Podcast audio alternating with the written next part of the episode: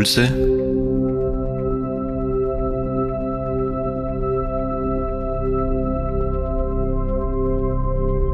aus der Pfarrgemeinde Hallstatt Obertraum.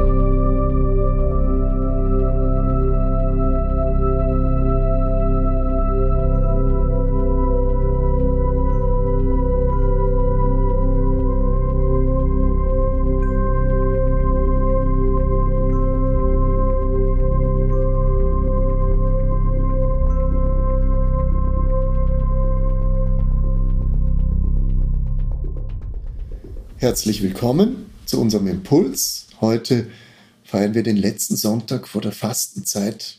Fasching, das hat ja auch was mit Fasten zu tun. In manchen Gegenden wird der Fasching auch als Fastnacht bezeichnet. Genau, da haben wir wieder die Nacht drinnen, interessanterweise als Beginn vor dem Tag. Vielleicht ist es ja auch deswegen, weil ja am Anfang Dunkelheit war und das den Anfang gestellt hat, bevor Licht in die Welt gekommen ist. Nehme ich jetzt einmal an. Ja. Gemeinschaftliches Essen in der heutigen Zeit ist ja ganz was Wichtiges. Immer noch blieben, mir fallen da jetzt spontan Pizza, Raclette, Fondue, Spaghetti, Kaspotzen, Eintöpfe, Gulasch und so weiter ein, die sich ja perfekt zum Teilen eignen. Und das machen wir auch wahnsinnig gern. Wir gehen unglaublich gern essen und ich habe vor einiger Zeit eine wunderschöne Geschichte gehört. Und zwar hat es da einen Arbeitgeber gegeben, ich glaube, es war eine Medienfirma. Da hat der Chef ein Büro gemietet, einen Büroraum für seine Mitarbeiter gemietet, wo sie ihre Arbeit verrichtet haben, jeder sein Arbeitsplatz. Aber das Besondere war, er hat relativ am Anfang von der Firmengründung eine riesengroße Tafel bestellt bei einem Tischler hat einen riesengroßen Tisch einstellen lassen und hat gesagt, ich möchte alle meine Arbeiter, meine Mitarbeiter, wir als Gleichgesinnte an einem Tisch sitzen und miteinander essen. Das Spezielle an dem war, dass er das Essen, die Stunde des Essens sogar in die Arbeitszeit gerechnet hat, weil er gesagt hat, da mache ich Teambuilding, da lerne ich meine Leute kennen, sie lernen sich gegenseitig kennen, brauchen wir nicht großartig auf Seminare fahren für irgendwas, sondern wir essen einfach miteinander. Also da hat sie dann ein moderner nicht nur spiritueller, sondern einfach praktischer Gedanke auch eingemischt und das habe ich als sehr fortschrittlich empfunden, dass das heute wer tut, obwohl es eher eine alte Geschichte ist. Ja. ja. ja. Wo jemand auch sieht, Leib, Essen hält Leib und Seele zusammen. Mhm. Und wo sich auch nur etwas entwickeln kann, wenn auch die Nahrung gemeinsam geteilt wird und die Arbeit geteilt wird, wo es eigentlich ein gemeinschaftliches Tun ist. Mich erinnert das sehr stark auch an die Geschichten, die äh, Jesus erzählt, wo er zum Festmahl vom König erzählt, der zum Festmahl einlädt und seinen Diener ausschickt. Und seine Freunde sollen kommen und jeder hat sein Ding, jeder muss seine fünf Gespanne Ochsen anschauen oder seinen Acker begutachten oder jemand hat geheiratet, hat eine Frau und kann nicht weg.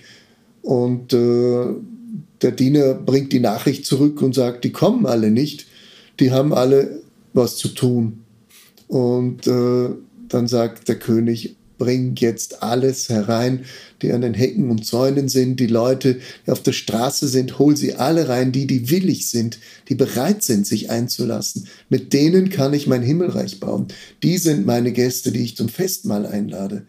Und das ist nicht etwas, was in Ewigkeit irgendwo im Himmel mal sein wird, sondern das ist das gemeinschaftliche Tun, Essen, Teilen, wo der König der Veranstalter ist und jeder mit hineingenommen ist. Das Motiv haben wir noch zum Beispiel im Aschenputtel drinnen, wo die Bettelarme auf das reiche Bankett geht, wahrscheinlich nicht eingeladen, logischerweise, ja. aber trotzdem kein Problem ja. so auf die Art. Ja.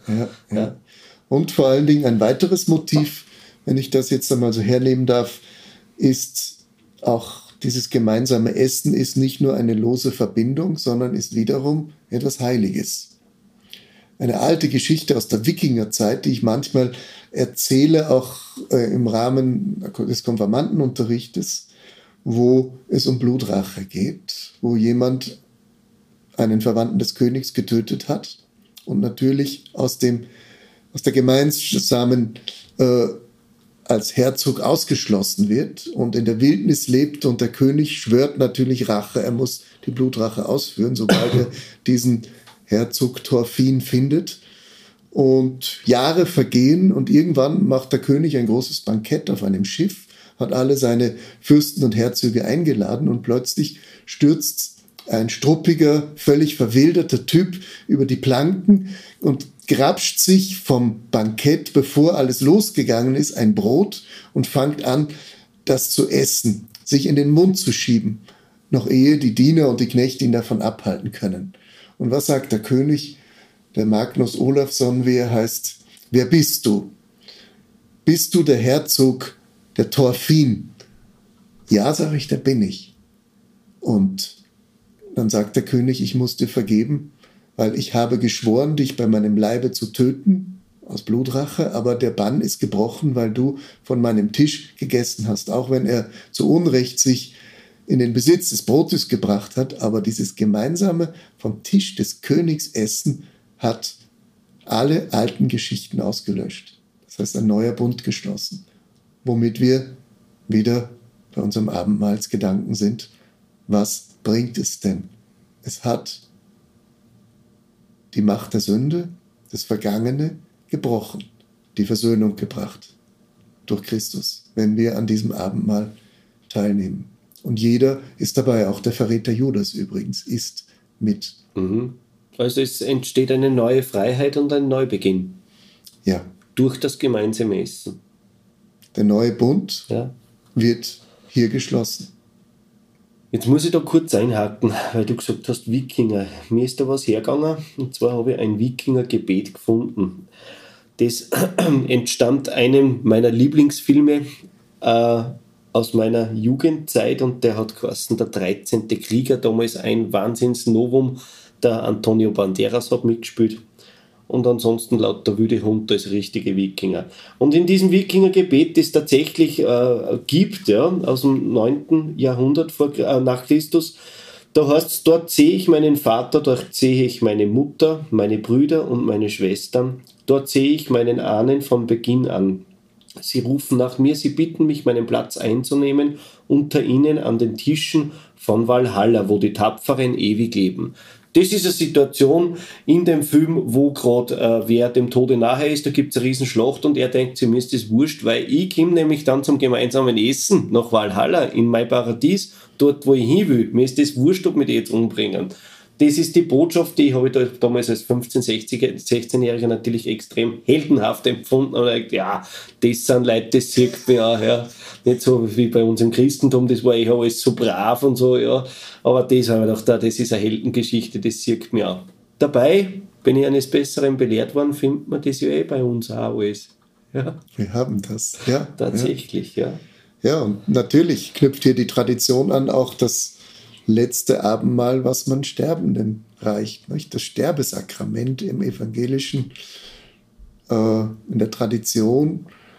Es ist eigentlich schade, dass das verloren gegangen ist. Fast das wissen viele Leute nicht mehr. Am Anfang meiner Dienstzeit vor über 30 Jahren bin ich doch recht oft noch zu Sterbenden gerufen worden und die Leute haben gebeten um das Abendmahl.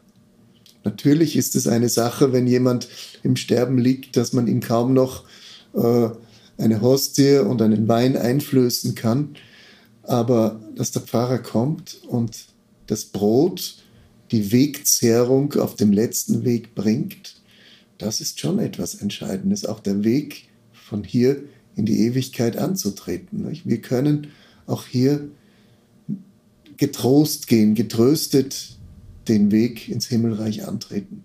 Die Speise ist uns gegeben, nämlich um mit dem heutigen Evangeliumtext auch